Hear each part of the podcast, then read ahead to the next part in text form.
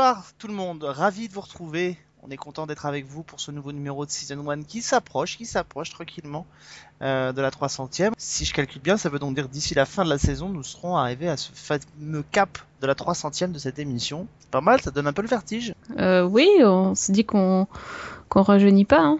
Non, on dit qu'on rajeunit pas, c'est-à-dire qu'en fait, si je calcule bien, bientôt ça fera presque autant de temps qu'on a commencé Season 1 que le gamin de la série de la semaine a disparu. Oh putain, C'est un peu ça quand on calcule bien finalement. c'est ça. Hein, voilà. Alors, je sais pas si elle, si elle faisait partie des gamins qui ont disparu. Euh, salut Fanny.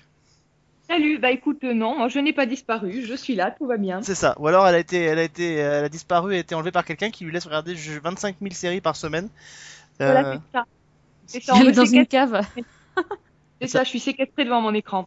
Elle s'appelle Juliette Profit, hein, en fait. Voilà, elle est hébergée dans un carton, elle regarde la télé toute la journée. Mais surtout, ne venez pas me délivrer, ça me va très bien. C'est sympa, dis donc, t'as une vie sociale intéressante. Euh, bah justement, on va s'intéresser à une série euh, qui nous fait revenir en famille. C'est beau la famille, surtout quand elle se passe comme dans celle dont on va parler cette semaine. Euh, la nouvelle série euh, de ABC qui s'appelle The Family, qui est une série qui vient d'être lancée euh, à la mi-saison. Euh, où on enregistre cette émission, il y a déjà 5 épisodes qui ont été euh, diffusés. On va, euh, alors moi j'ai pas vu les 5, je vais être très honnête avec vous.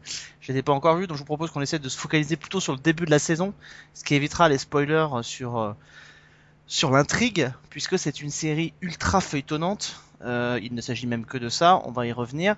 Euh, on parlera aussi de ce qu'on a vu en matière de séries. Je vous dis, on parlera un peu aussi du programme du festival Sérimania, dont la septième édition va commencer le 15 avril prochain. Le programme a été dévoilé, ce sera pour nous l'occasion de faire un petit tour d'horizon de ce qui nous attend. On va revenir à auparavant euh, à The Family. Sophie, il va falloir que tu nous pitches la série. Oh, Le je peux 204 commencer déjà. j'ai un peu, un peu commencé. C'est ton 288e pitch de série, sans compter les hors-séries. Donc, C'est ça. Donc, euh, dans The Family, on suit euh, la famille Warren, dont le plus jeune fils, euh, Adam, a été euh, enlevé quand il était gosse. Il avait euh, 6-7 ans. Euh, il a été enlevé lors d'un, d'un- d'une fête, enfin d'un. comment dire, d'un, ouais, une fête où, sa mère Claire essayait de, se faire élire conseillère municipale à l'époque. Et en fait, il a été présumé mort car le, le voisin, leur voisin a été euh, accusé et avoué euh, avoir tué ce gamin, euh, sachant que le voisin était en fait un prédateur sexuel qui avait été fiché. Donc, voilà, donc en gros, c'est une famille qui avait fait le deuil de leur enfant, enfin, si on peut vraiment dire ça. Et finalement, au bout de dix ans, il y a un jeune homme qui se, fait retrouver par la police et qui, dit qu'il est Adam. Et donc, il va retourner dans sa famille euh, et, euh, et là va, vont découler plein de choses euh, pour la famille parce que déjà, ça va être comment gérer, comment gérer le retour du fils, comment lui, le fils, va gérer le retour dans la famille. et aussi comment certains vont pouvoir peut-être douter de son identité. Et, et le, et du coup, le, le voisin qui est en prison, que se passe-t-il?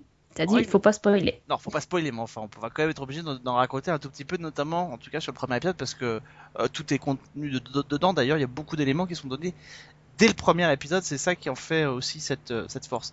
Euh, ou pas d'ailleurs, on en, on, on en reviendra dans un instant. C'est une série dont tu nous avais parlé, toi, Fanny, il y a quelques semaines. Oui. Quand tu avais découvert euh, le pilote, alors pour celles et ceux qui n'avaient peut-être pas écouté cet épisode-là, est-ce que tu peux nous rappeler, parce que là on va évidemment un peu plus rentrer dans le détail, euh, ce que tu en pensais dans les grandes lignes? Alors, dans les grandes lignes, euh, et d'ailleurs, là j'ai vu euh, quatre des cinq épisodes et je reste euh, à peu près sur la même ligne, euh, j'avais trouvé que le pilote était assez efficace dans sa mise en place. Et moi, en tout cas, l'histoire m'avait assez intriguée pour que j'ai envie de continuer. Euh, J'étais un peu réservée sur les deux lignes temporelles, c'est-à-dire qu'en fait, la série se déroule dans le présent, avec le retour donc de Adam, et euh, dans le passé, au moment de sa disparition, avec l'enquête euh, qui suit et, donc toute l'affaire euh, qu'on suit à l'époque. Donc j'étais un peu réservée sur la facilité avec laquelle la série allait réussir à jongler avec ces deux temps du récit. Et par contre, j'avais également été séduite par les différentes thématiques qui étaient développées, donc le- le- l'enquête, le, retour du fils, donc la dynamique familiale, le- l'ambiance politique aussi, parce que la mère, euh, donc à l'époque de la disparition de, son fils, euh, se présentait comme candidate à la mairie. Et euh, donc, au moment où il revient, elle envisage de se lancer dans la campagne pour devenir gouverneur. Donc tout ça, ça m'avait plutôt plu et j'attendais de voir si ça n'allait pas devenir trop complexe à gérer.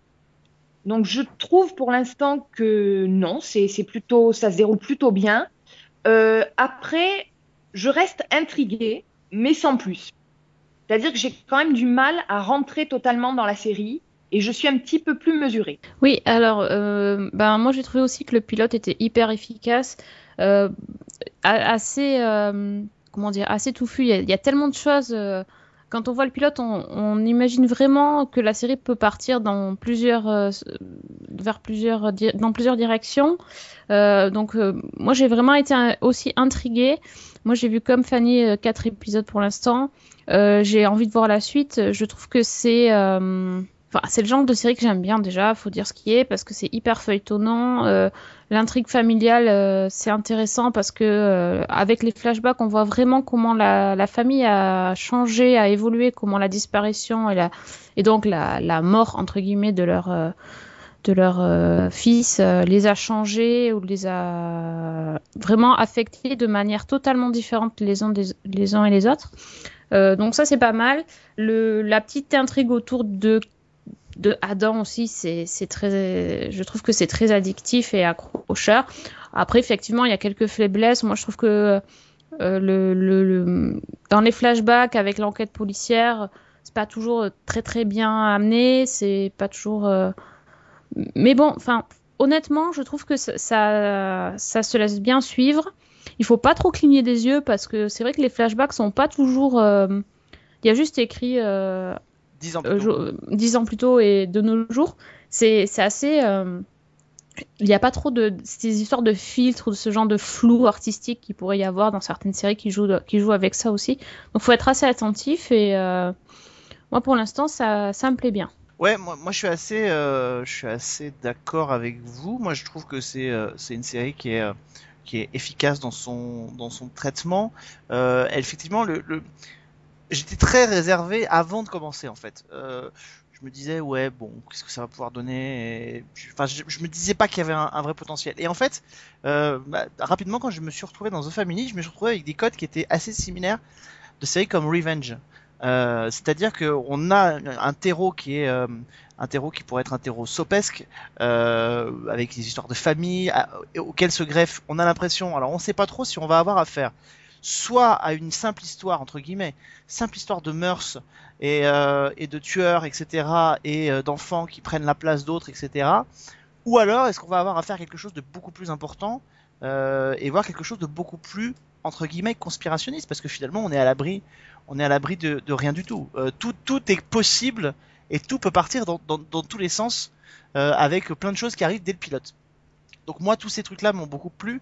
Cette ligne de temps, euh, je trouve que ça c'est plutôt euh, c'est plutôt malin, euh, ce qui permet peut-être aussi de compenser sur des faiblesses de- des deux périodes en fait. Les deux périodes se musclent l'une et l'autre euh, parce que sinon peut-être qu'il n'y aurait pas forcément tant de choses que ça à raconter, je sais pas. Mais du coup les deux font écho l'une à l'autre et se font et se font et se répondent. Euh, et puis surtout, il y a plein de trucs qui sont hyper intéressants. Euh, certains journalistes que dont j'ai vu passer des critiques sur la série, euh, que je ne nommerai pas, mais qui aiment bien les perches au bord de mer, euh, disent que ça leur rappelle Forbidden Sen. Euh, je vois pas en quoi ça, rappelle Forbidden Sen. Euh, moi, en tout cas, ça m'a totalement échappé. Euh, ce que je trouve assez efficace, c'est que finalement, et ce qui est assez couillu, notamment sur une chaîne comme ABC, finalement, c'est que toute cette famille Warren, elle, elle a changé et elle a été transformée dans des séries classiques, notamment les séries nordiques. Les gens auraient été affectés dans leur chair, ils seraient dépressifs, etc. À, à l'exception du frère aîné, ils ont tous bénéficié de manière positive de la disparition d'Adam. C'est ça qui est assez terrible finalement. Euh, alors évidemment, ils sont un peu touchés dans leur chair, ils sont un peu la grande sœur, on voit qu'elle est un peu un peu coincée, un peu mais globalement tous euh, ça leur a tous profité de la de la famille jusqu'à la flic. Ils ont tous à un moment donné profité de manière euh, positive de cette disparition. Le seul qui en a pas profité finalement, c'est Adam et c'est le voisin. C'est les deux seuls. Donc ça, c'est plutôt Ouais, intéressant. c'est malsain même presque, euh, surtout par rapport au père qui a quand même construit sa notoriété euh, par rapport au bouquin qu'il a écrit sur comment gérer le deuil, euh, alors qu'en fait son fils est pas mort, c'est assez- c'est presque ironique quoi. Bah, Là, la- coup, et puis la mère s'est retrouvée quand même au conseil Voilà. municipal, la mairie de la ville, peut maintenant peut-être elle a gravi les échelons, là-dessus, là-dessus, Ouais. c'est quand même et la flic est devenue commissaire, responsable de la police quasiment euh, grâce à cette affaire euh, euh, quelques années plus tard quoi. Et, et, et en plus de ça, il y a quelque chose qui est encore plus malsain dans la série, c'est la position de Hank, parce que euh, finalement assez vite on se, c'est pas faire offense qu'on on soupçonne quand même fortement que le gamin n'est pas le gamin. Euh, et ce qui est terrible, c'est la position de Hank, parce que Hank, le voisin qui a été accusé, donc attention spoiler, qui du coup, bah, si le gamin revient, forcément le type il sort, il sort de prison. Euh, c'est pas, c'est pas, c'est presque une évidence, euh, c'est presque une évidence en soi. Euh, c'est terrible sa situation à lui de ce personnage parce que quand bien même lui il saurait que le gamin n'est pas le bon, il peut pas le dire parce que peut-être qu'il l'a fait disparaître et que lui il sait que le gamin peut pas être le bon. Mais s'il le dit, il retourne en tôle quoi. Donc c'est terrible cette situation. Donc finalement tous les personnages sont assez malsains finalement les uns les autres. Ouais, En même temps- ça que j'ai aimé. Oui, j'allais dire en même temps, le, le personnage de Hank euh, lui-même est absolument pas clair. Il y a une scène, alors ça ne dévoile rien, donc je peux, euh, en parler. Je crois que c'est dans l'épisode 3 où il est, il y a deux scènes en fait en parallèle. D'un côté, donc Adam, et d'un côté, euh, Hank. Et tous les deux au même moment ont exactement la même réaction face à dans, une situation donnée. Je trouvais que cette mise en parallèle était assez dérangeante parce qu'elle pose justement la question de qui est euh, Hank et dans quelle mesure il est impliqué dans ce qui se passe. J'ajoute que dès le premier épisode, on nous le présente, c'est-à-dire qu'on se contente pas de nous dire que Hank euh, est quelqu'un de mystérieux, parce que dans des séries, on l'a vu des on l'a vu dix mille fois des personnages troubles euh, qui simplement parce qu'ils sont, ils vivent chez leur mère ou parce qu'ils vivent tout seuls au fond des bois, enfin, sont catalogués comme étant des gens louches. Là, c'est clairement dit pendant l'interrogatoire face à la flic, elle lui montre son ordinateur sur lequel il y a des, films pédophiles. Et le type reconnaît regarder ces images-là. Il, dit qu'il les a pas tournées, il dit qu'il les regarde. Donc ce type nous est présenté dès le début comme de toute façon comme un prédateur sexuel potentiel.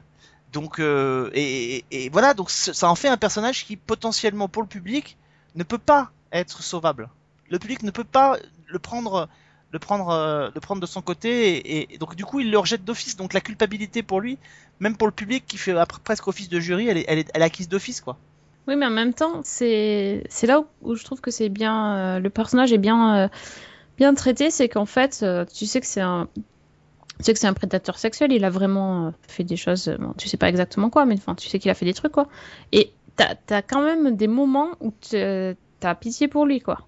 C'est je sais pas si la, la scène où il est en prison et tout, euh, c'est Bon, Bah- après, tu, du- ressens toujours un, un espèce de, de malaise par rapport, à, et par rapport à son retour aussi dans la communauté, mais, mais c'est un personnage assez, assez bizarre, assez trouble, parce que mais- finalement, il avait qu'à se casser aussi. et puis Mais il y a voilà. toujours, il y a toujours cet effet, il y a toujours cet effet miroir. C'est-à-dire, tu peux mettre, le... enfin moi ça m'a toujours fait ça. Je sais pas vous, moi ça m'a toujours fait ça. Il y a toujours un espèce d'effet miroir où quand on se retrouve euh, face à quelqu'un qui est en prison et qui se fait matraquer la gueule par des gens, ou même quelqu'un, moi c'est assez assez efficace, quelqu'un que je qu'on montre en train de se faire exécuter sur la chaîne électrique ou, ou par injection létale.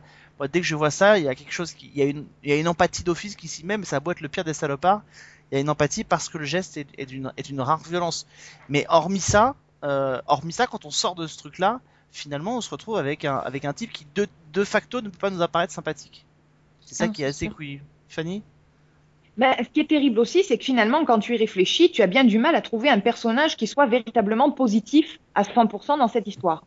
C'est, enfin, Ouais, je ne sais pas. mais- Voilà, exactement. C'est à la fois, c'est pour moi, c'est une limite parce que je n'arrive pas à entrer en empathie avec ces personnages, donc à vraiment me m'impliquer dans la série. Et en même temps, c'est justement assez fascinant. Mais est-ce qu'il y a vraiment besoin, enfin, est-ce que c'est le type de série qui a vraiment besoin de créer, enfin, moi j'ai pas, il y y y a des types de programmes, des types de séries sur lesquels, honnêtement, l'empathie, j'ai pas besoin de, la ressentir. Moi, j'ai besoin de l'empathie quand je suis dans quelque chose qui, qui relève du, du, drama, quand, euh, Mais quand j'ai affaire à quelque chose qui est juste une série qui se veut quand même extrêmement efficace, avec un, là c'est le cas, avec quelque chose de rythmé, avec des rebondissements quand même qui pullulent, il y en a, il y en a tout- l'épisode, enfin euh, des petits, des gros, des moyens. Finalement, moi l'empathie, euh, j'ai pas, j'en ai pas tellement besoin en fait. J'en ressens pas le, besoin de, de, de me, de pouvoir me mettre à la place de ces gens. Simplement si l'action qu'on me présente me crée une, euh, me crée une dynamique qui me, qui m'emporte. Et c'est, et c'est plutôt le cas avec The Family, malgré, je rejoins ce que vous avez dit, il y a évidemment des faiblesses, il y a évidemment des choses qui sont mais mais mais en fait ce, personnage-là m'a m'a fait penser à un autre personnage de série, je sais pas si vous allez être d'accord avec moi, qui est le personnage de Brody dans la première saison de Homeland.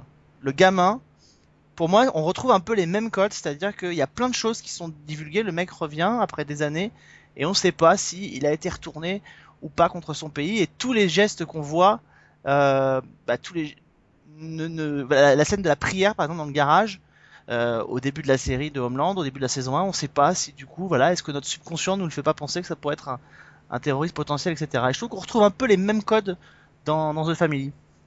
Ah oui, il y a une scène qui ressemble vachement d'ailleurs, c'est quand il dort. Je sais plus, je veux pas dire quoi, mais tu vois, euh, enfin si vous avez vu ça, quand il parle dans son sommeil, il y en avait une aussi comme ça dans Homeland. Ouais, mais en fait c'est c'est comme tu dis, il n'y a pas d'empathie parce que de toute façon, euh, comme c'est très très rythmé et qu'on et on est sur deux timelines, t'as pas le temps de t'attarder sur la famille qui a perdu son fils. Ce côté-là, en fait, c'est avant la série, tu vois, tu, tu les vois pas vraiment Enfin, tu les vois pas trop accuser le coup, ou quand tu les vois, c'est en flashback très rapidement et tu passes vite à autre chose. Le présent a quand même plus de, plus de place dans la série que le passé, donc euh, du, du coup l'empathie tu peux pas l'avoir. Et puis c'est vrai que ce sont des personnages qui, qui qui forcent pas la sympathie quand même. Enfin, Notamment la mère. ouais, enfin Exact. aucun. Ouais, Ouais, Joanne Allen, hein, qui joue le rôle de la mère. Ouais. Franchement, Elle est excellente l'actrice par contre. l'actrice est excellente. Alors, c'est bon, c'est un peu la, la- pardonnez-moi la minute, la minute un peu goujat, la minute un peu désagréable, mais j'ai quand même du mal à projeter et à imaginer que cette femme puisse être la mère de ce gamin Adam. Je sais pas, j'arrive pas à me projeter. Je trouve que euh, même par rapport aux autres gamins, je trouve que cette femme, on m'aurait expliqué, pardon, hein, elle est pas très très vieille, mais on m'aurait expliqué que c'était la grand-mère de la famille. J'aurais pas eu trop de mal à y croire. Du coup, j'ai du mal à me projeter. Non, mais j'ai vraiment du mal à me projeter. Je suis désolé, hein, c'est, c'était, vous avez Elle est pas- assez jeune, mais c'est parce que t'as l'habitude de voir des séries où les, les, les mères elles ont. Non, mais sans qu'elle sans qu'elle soit, c'est une femme, euh, voilà. Et en plus, j'ai bon, j'ai vu un peu son son CV. C'est pas une femme, euh, pas une femme pas âgée, elle a la cinquantaine, donc euh, elle pourrait très bien, mais j'ai du mal à me projeter. Pour moi, en fait, elle, me- elle me elle me rappelle certains personnages qu'on aurait pu voir. Elle me fait penser un peu, alors, personnage de la présidente dans la, sa- la saison 7 ou 8 de, de 24. Donc voilà, donc j'ai un peu du mal à me projeter sur des. Ah, ce point Ah non, moi, elle me fait penser à Brie. Ah non, pas moi, non. Brie Van si. de Camp Ah ouais. Oui.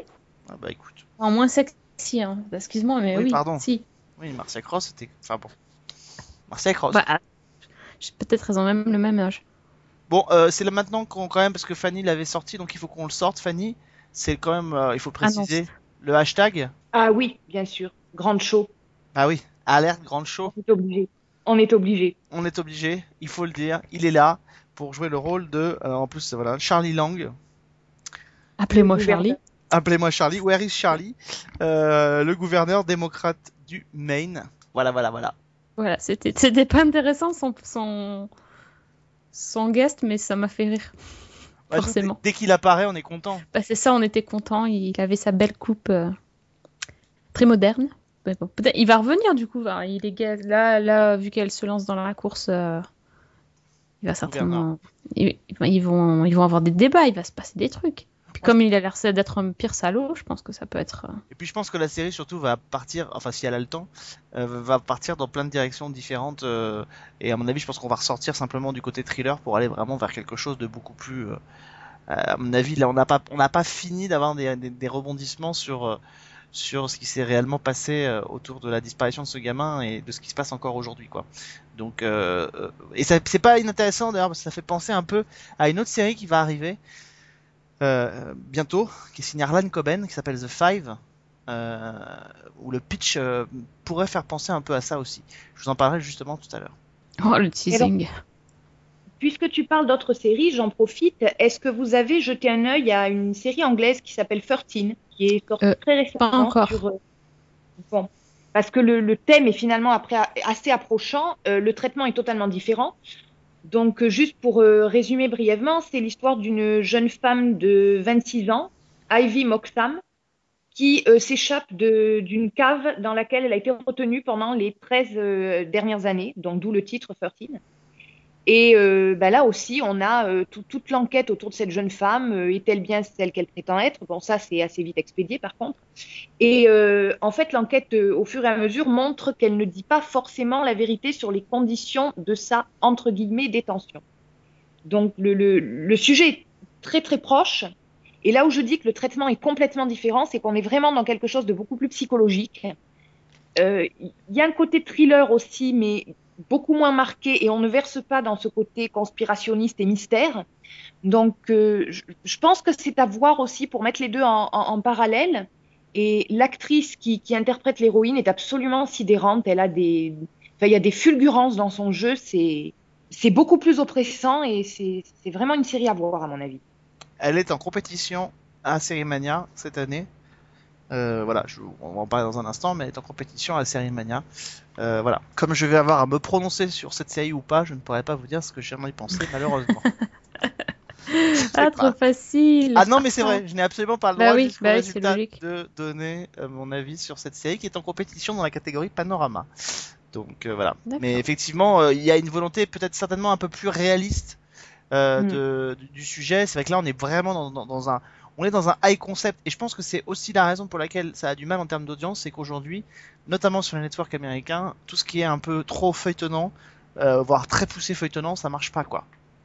Enfin, c'est un, vous pouvez sortir une série, même une très bonne série, même un truc efficace. Feuilletonnant, ça marche sur des chaînes euh, bah, comme Netflix, comme Amazon, ou, ou comme des chaînes du câble.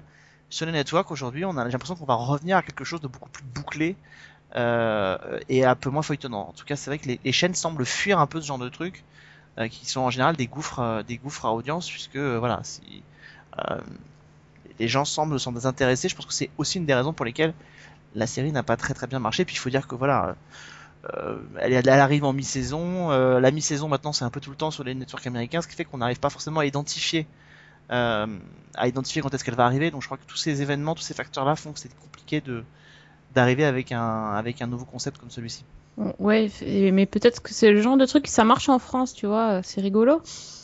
On verra. Tu vois, disparu, tout ça, ça, c'était un peu le même. euh, Mais c'est vrai que chez nous, les trucs comme chez ça, nous, ça, ça marche. Les Bah, trucs à suivre, bon, les trucs à suivre, ça marche. Euh, ça quand peut marcher, français- on va Quand c'est français, quand Ouais. dès qu'on bascule sur de l'américain, même si on en diffuse, je suis pas sûr que ça marche autant.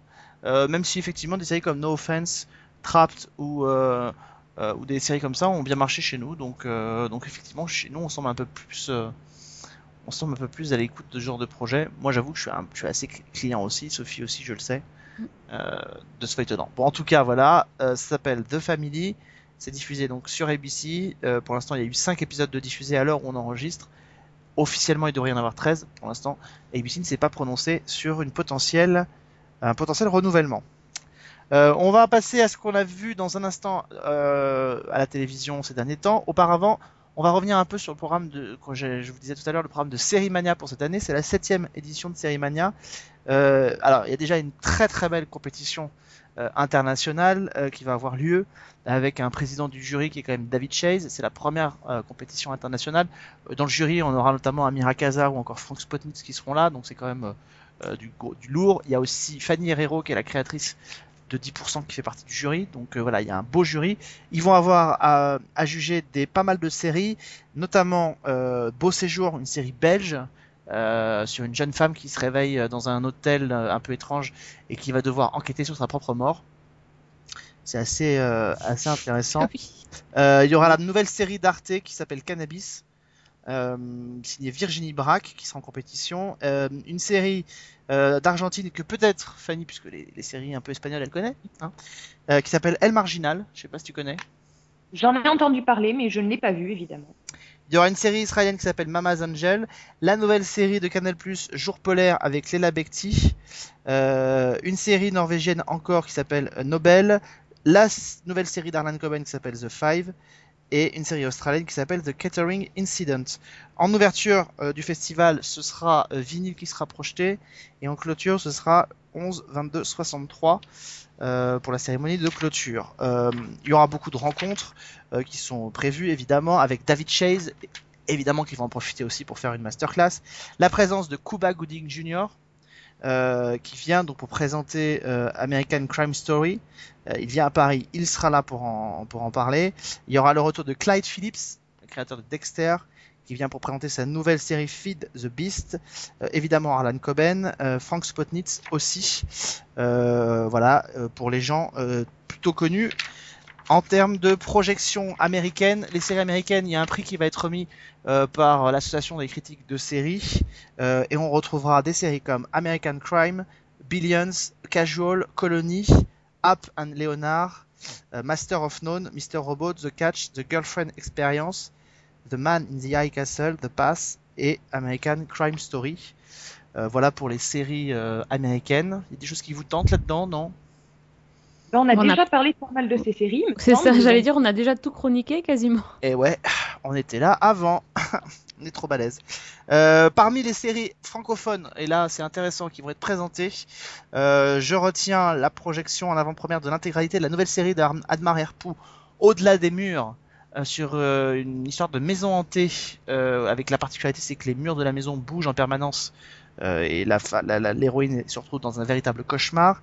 Euh, Irresponsable donc, la première série, nouvelle série d'OCS issue de la Fémis, qui est projeté, qui avait été présenté l'année dernière dans le cadre euh, des futurs pilotes et qui donc les quatre premiers épisodes seront diffusés à Série Mania et puis la nouvelle série de TF1 qui s'appelle Sam avec Mathilde Seigné donc adapté du format nordique qui s'appelle Rita. Le format panorama, donc les séries on va avoir à chroniquer, à- enfin à juger dans le format panorama dont je- j'ai la chance de faire partie. Il y aura des séries qui viennent donc d'Allemagne, d'Argentine, ça je vous les cite parce que je pense que on les connaît pas encore. Euh, Allemagne, Argentine, Australie, Danemark, Espagne, Finlande, Israël, Irlande. Et là j'ai pensé à toi Fanny parce qu'il y a Rébellion euh, qui est en compétition. J'ai vu ça. Voilà. Et dans les séries britanniques, on a Capitol, Close euh, to the Enemy, London Spy, The Night Manager, donc la nouvelle série avec Hugh Laurie, euh, 13 et War and Peace. Là aussi j'ai pensé à toi. Effectivement. Et quand j'ai vu ça, j'ai dit ah écoute, j'espère que je vais aimer. Euh, voilà. Et puis sinon il y a des comme d'habitude hein, des marathons comédies. Euh, voilà avec notamment Crazy Crazy Ex-Girlfriends qui est présenté. Euh, et puis des séances spéciales, voilà, notamment la première mondiale de Feed the Beast, la nouvelle série donc de euh, Clyde Phillips, et puis euh, un work in progress concernant Marseille, donc la nouvelle série de Netflix. Voilà à peu près pour le programme. Il y a encore plein de choses. Euh, et de toute façon, sur le site de Série Mania, vous avez accès au programme détaillé série-mania.fr. T'as pas donné les dates en fait? Pardon, du 15 avril au 24 avril. Peut-être. Faut commencer par ça. Tout à fait. Oui, bah, ça va, ça suffit, sois pas insolente. Euh, du 15 au 24 avril prochain, donc au Forum des Images à Paris. Euh, évidemment, comme d'habitude, c'est la septième édition qui cette fois-ci se délocalise, hein, puisque euh, notamment la cérémonie d'ouverture avec vinyle a lieu au Grand Rex euh, Ah bon à Paris. Ouais. Ils ont, ils ont proposé, ils vont proposer certains gros événements comme ça au Grand Rex, et ils ont un, asso- une- un partenariat aussi avec le Forum des, le Forum des, le Cinécité Léal, pardon.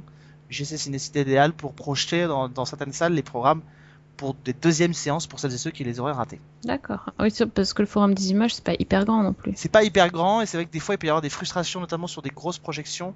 Donc là, euh, certains des programmes seront, euh, bah, seront disponibles euh, en deuxième projection. Donc ça c'est plutôt, euh, bah, c'est plutôt sympa. Voilà. Et donc pour le jury Panorama dont je fais partie, 17, j'ai calculé 17 séries à- en compétition.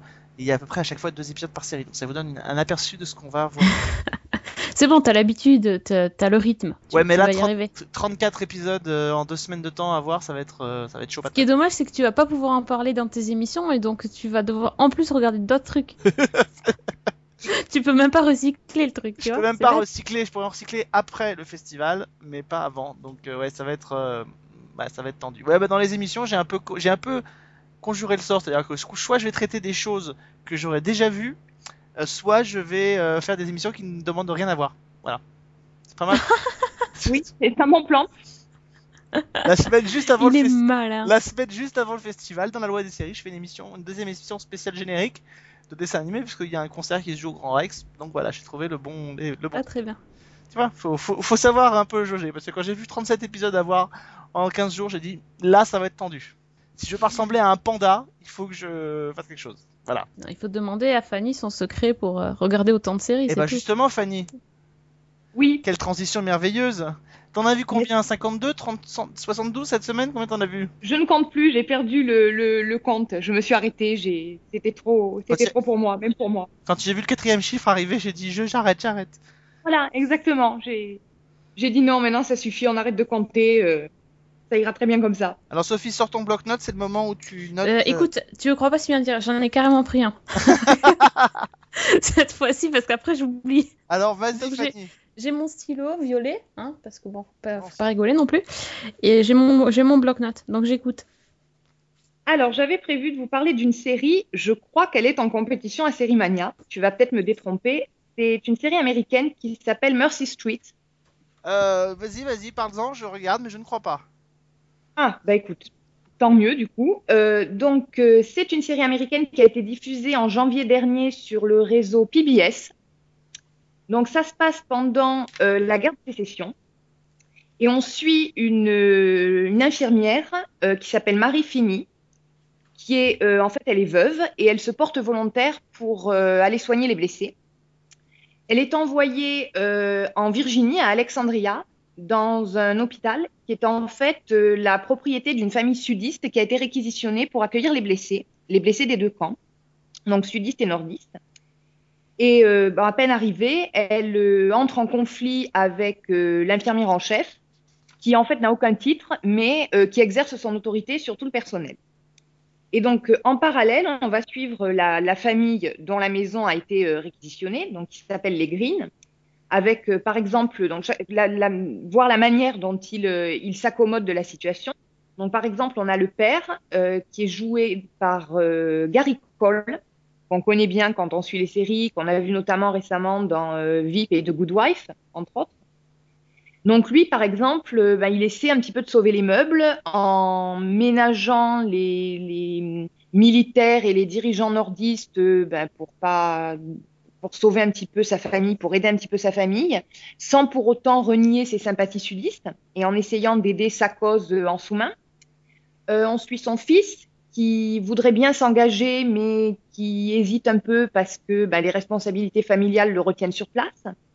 Et puis les deux filles, donc il y a euh, Emma et Alice, alors qui vont avoir en fait, euh, si vous voulez, elles sont un peu dans le trip euh, Scarlett O'Hara, c'est-à-dire la petite cage dorée euh, où tout va bien euh, et où elles n'ont pas conscience des réalités de la guerre.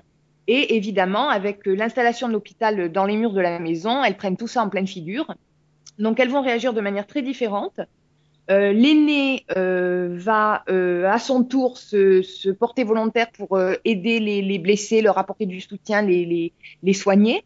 Et sa sœur, qui a perdu son futur, son fiancé euh, dans la guerre, va euh, entrer, enfin aider les, les, sudistes euh, qui sont en clandestinité, notamment en les aidant à organiser des opérations secrètes et en aidant des, des blessés à s'échapper de l'hôpital. Donc, c'est pas très original ni dans le sujet ni dans le traitement. Je pense qu'on l'a déjà vu pas mal de fois.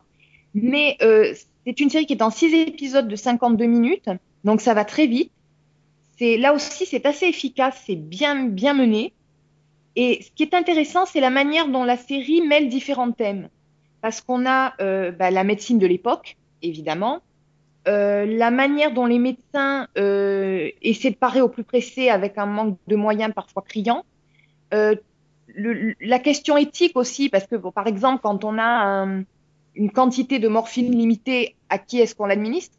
Au sudiste qui est en train de souffrir le martyr, ou est-ce qu'on la garde pour les gars de son camp qui risquent d'en avoir besoin?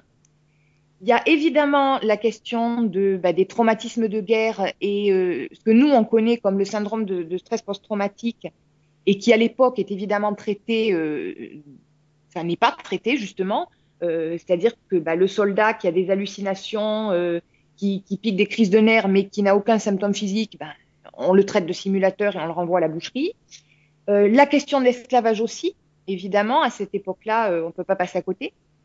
Et puis, euh, ben, la, la place des femmes aussi dans, ce conflit, la manière dont elles se positionnent et dont elles sont impliquées. Donc, c'est moi, ça m'a beaucoup plu. J'ai trouvé. bon, il y a quelques faiblesses, notamment il y a des cliffhangers qui sont assez ridicules. Parce qu'à partir du moment où vous savez, euh, vous avez un minimum de connaissances de l'histoire américaine, euh, vous vous doutez bien que certaines possibilités qu'on vous présente euh, ne vont pas arriver. Hein, faut pas se mentir. Par exemple, un, un personnage historique, je ne veux pas spoiler, donc, euh, mais disons qu'il y a un personnage historique qui est menacé par un attentat, euh, vu qu'on sait qu'il meurt d'une autre manière. Bon, C'est s'en sortir. que ça perd de sa force. Hmm. Mais j'ai j'ai quand même beaucoup aimé. Euh, disons que c'est, vous prenez une bonne couche de Autant n'emporte le vent, vous mettez du Turn, euh, Washington Spies, qui est aussi une série que j'aime énormément, par-dessus, vous mettez un petit peu de, de Nick pour le côté médical, et vous avez Mercy Street. Ah, ça, ça va pas trop être pour moi, je pense. Les séries historiques, Non. Sophie, c'est pas sa cam. Ouais, enfin surtout la guerre de Non. sécession, tout ça. pff, bof. J'ai pas, j'ai pas mon côté Scarlett. euh. Ça s'atténue un peu au fil des épisodes, mais il est quand même très présent. euh, il y a quand même un côté très très euh, autant n'emporte le vent. Mais si vous êtes client, allez-y parce que ben, c'est c'est- c'est une série qui est bien, qui est bien fichue. Il y a combien d'épisodes? 6 pour la première saison et une deuxième saison a été commandée. ah, Ok. 6 épisodes de 3h30, Sophie. hein, c'est juste. Parce que c'est autant n'importe le vent, hein, forcément. Ça, c'est long. Non, mais c'est vrai. Non, non, cinq- 52 minutes. Oh, ça va, la rabat-joie. Bon, ça, re- redis-nous le titre parce que je suis pas. faut quand même que les gens imprègnent. Comme c'est pas une série dont on a beaucoup entendu parler. Ça s'appelle Mercy Street. Mercy Street. Et je confirme, moi j'ai regardé, il n'y a pas de Mercy Street à l'horizon dans le programme de Série Mania. Bon, bah tant mieux, au moins je, je, ne, je ne risque de- d'influencer personne. Très bien. Euh, donc, on te garde sous au chaud. Sophie, est-ce que tu as vu quelque chose? Euh, oui, ben on- quand même, on peut toucher deux mots de, de... j'ai vu Daredevil. Donc j'ai à peu près regardé que ça. Euh, voilà, j'ai pas fini en plus, mais euh, donc la saison 2 qui est arrivée sur Netflix, euh, il y a 12 épisodes, 13, 12, 13. Euh, bon, j'ai vu une grosse partie, grosse grosse partie, et euh, je trouve que c'est toujours aussi bien. Moi, je suis à fond. À fond, à fond, c'est vraiment excellent. C'est il y a y a des la façon dont c'est tourné, la façon, il y a des scènes encore incroyables, des combats incroyables. Euh, le personnage de Electra, eh ben en fait, il est vachement cool.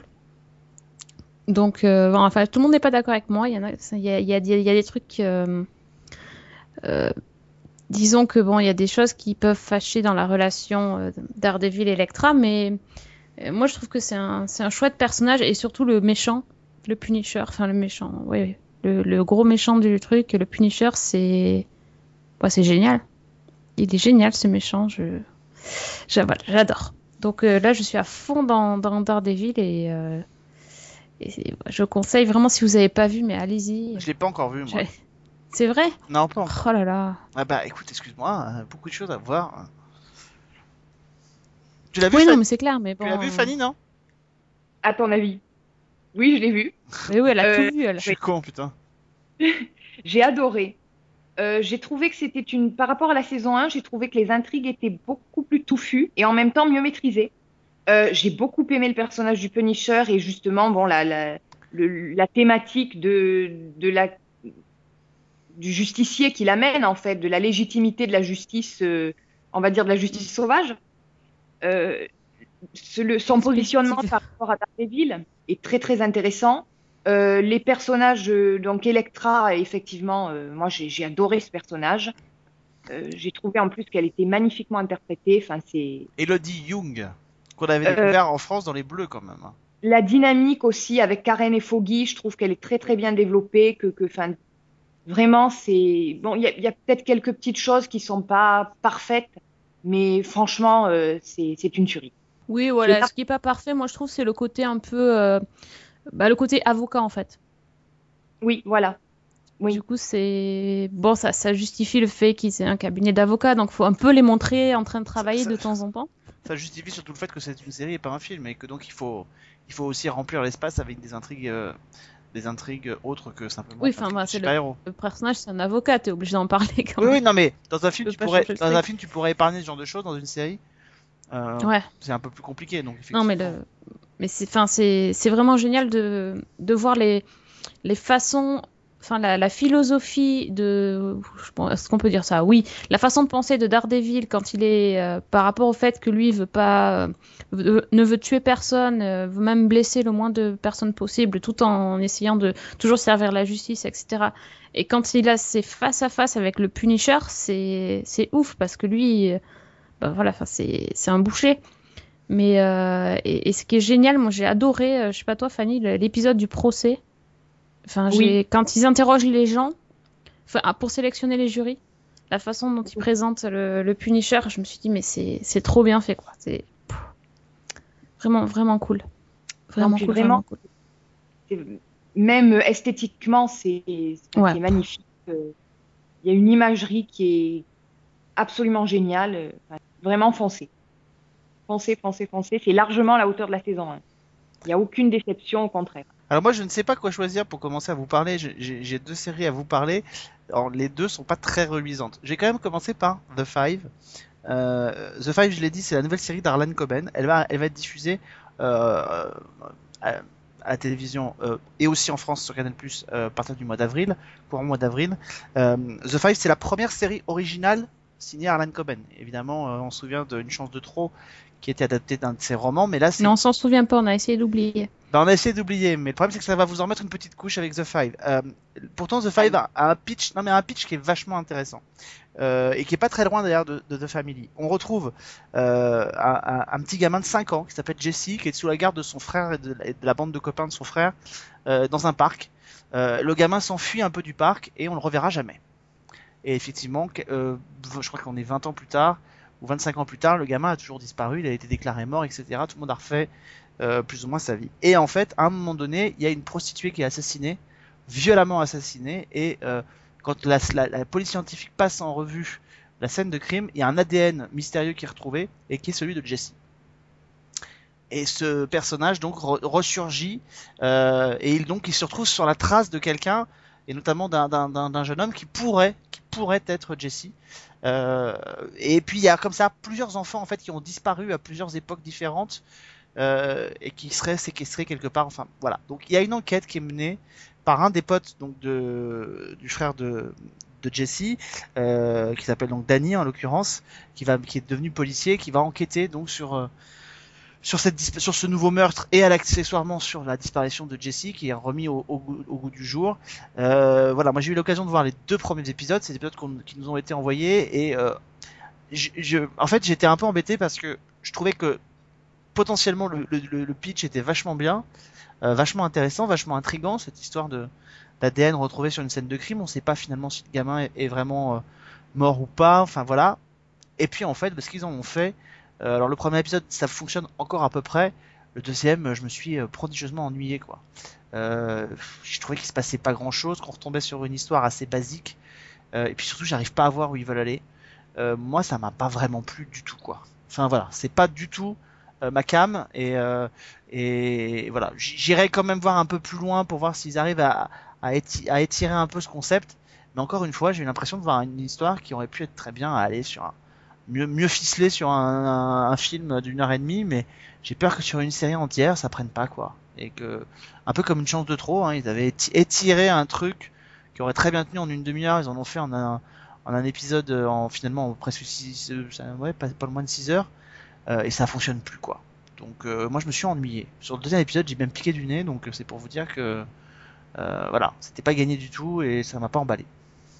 C'était bien euh, un truc, euh, une histoire euh, originale en fait. C'est ça le, Oui, c'est ça, le oui. truc. Hmm, c'est Ouais, pas, ouais. c'est pas adapté d'un roman de c'est pas adapté d'un roman de, de, de Harlan Coben, c'est une création originale qu'il a fait, sa première série. D'accord. Non, parce que moi j'aime bien ces livres, mais du coup, bon, une chance de trop, euh, j'ai pas tenu plus de 15 minutes. Non mais on a vu, Donc, enfin quand on a vu le film Ne le dites à personne par exemple, ça fonctionnait très bien.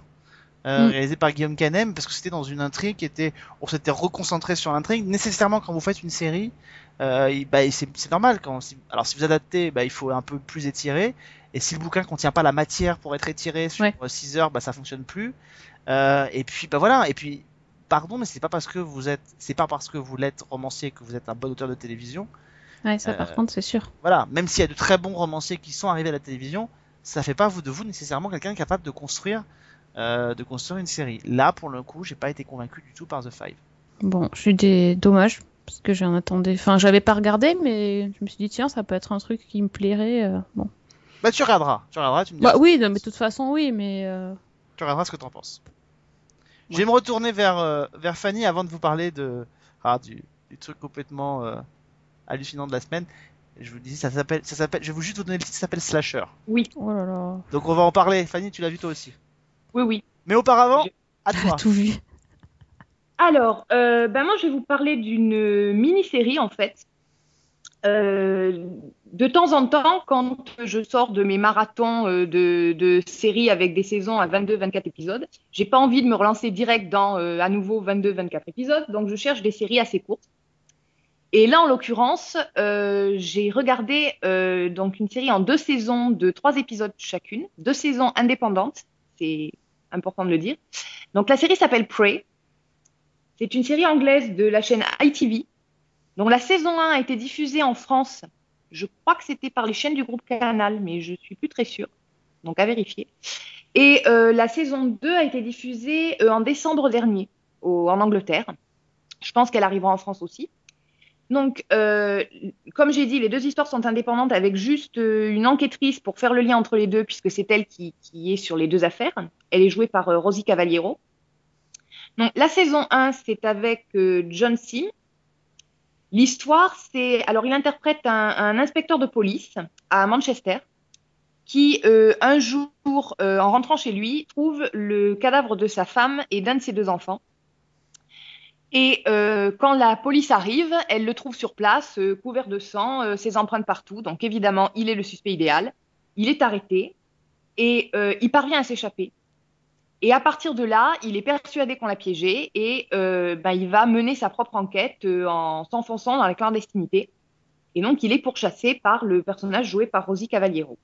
Non, le, la saison 2, elle part un petit peu sur le même, euh, la même trame. Cette fois, c'est Philip Glenister qui, est, qui interprète le héros. Donc lui, Ah, il je est, bien lui. je l'adore. Donc c'était l'argument pour me faire regarder la saison 2. D'accord.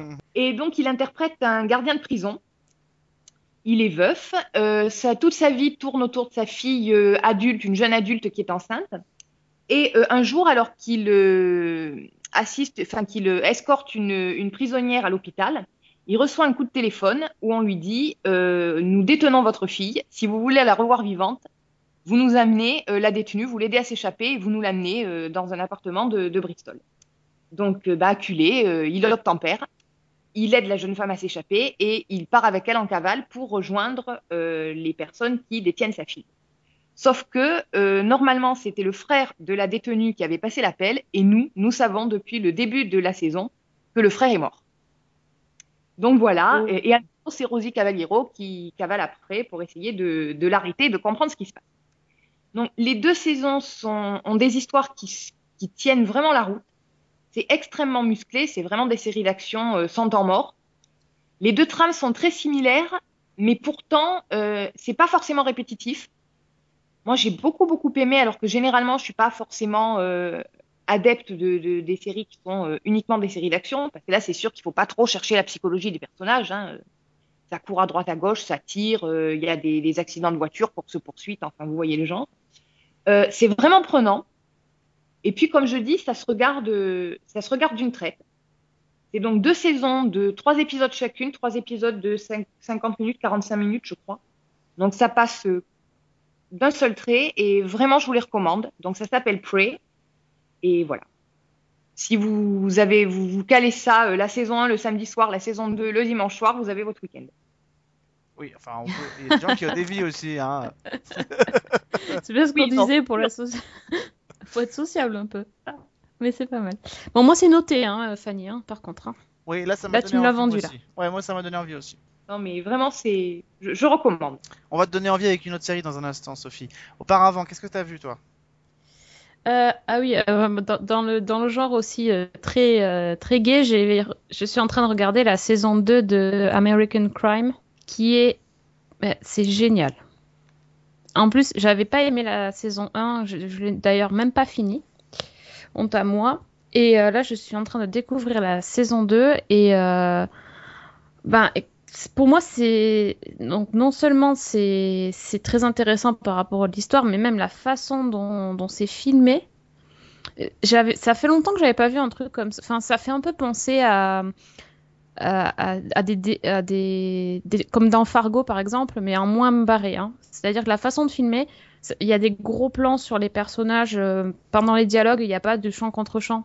C'est le personnage qui nous intéresse dans la série qui est filmé de face et on le voit, euh, on le voit justement réagir quand l'autre personne lui parle. Euh, Il y, a- même des scènes où on voit carrément jamais la personne à qui il parle, on sait qui c'est, mais on le voit pas. Il y a des moments où il y a aucun son, ni, ni de parole, ni de musique, il y a rien. Il y a juste, euh, on voit juste le personnage évoluer. euh, Enfin, il y a des, y a des choses euh, assez, assez bluffantes au niveau réalisation et, et l'histoire est très très touchante. En fait, ça, ça se passe dans, dans une ville dans laquelle il y a un... Je suis obligée de le dire tout de suite, de toute façon, si on voit le pilote, on est obligé de... On le sait quand même. Il y a un jeune, un jeune lycéen qui est... qui en fait euh, qui accuse ses camarades de, de l'équipe de basketball de, de l'avoir violé. Et euh, en fait, c'est hyper fort comme série parce que ça commence par euh, un appel téléphonique. On entend uniquement la- la- l'appel de détresse à, à la police. Et on entend une femme qui dit Je voudrais signaler un viol, en gros. Et en fait, l'histoire commence. Et c'est seulement au bout de plusieurs euh, minutes de l'épisode qu'on comprend qu'en fait, c'est pas du tout une fille qui a été violée, mais c'est un homme, enfin un garçon. Et, euh, et en fait, à la fin, on voit la même scène et on voit qui a parlé. Et en fait, c'est la mère du garçon qui appelle la police. Rien que ça, déjà, c'est hyper intelligent et ça, montre en fait euh, ben, comment les gens réagissent au fait que quand c'est une, quand c'est une fille qui se fait agresser, tout le monde la croit et enfin, voilà, il y a pas, de- y a pas de- on- ou pas, mais enfin, disons que en étant un garçon, c'est très compliqué Ah oui. euh, de voilà, de faire admettre l'agression et, euh, et le truc c'est qu'en plus ça se passe dans un espèce de lycée privé euh, hyper huppé avec que des que des voilà que des gens riches euh, que le garçon en question est un n'est pas est un élève boursier que euh, que la, la principale de l'école qui est jouée par euh, j'allais dire par Linette Felicity par Huffman. Felicity Huffman euh, est en fait est là pour protéger les intérêts de son lycée et essaye de couvrir enfin essaye pas de couvrir l'histoire mais essaye de toujours protéger ses arrières et de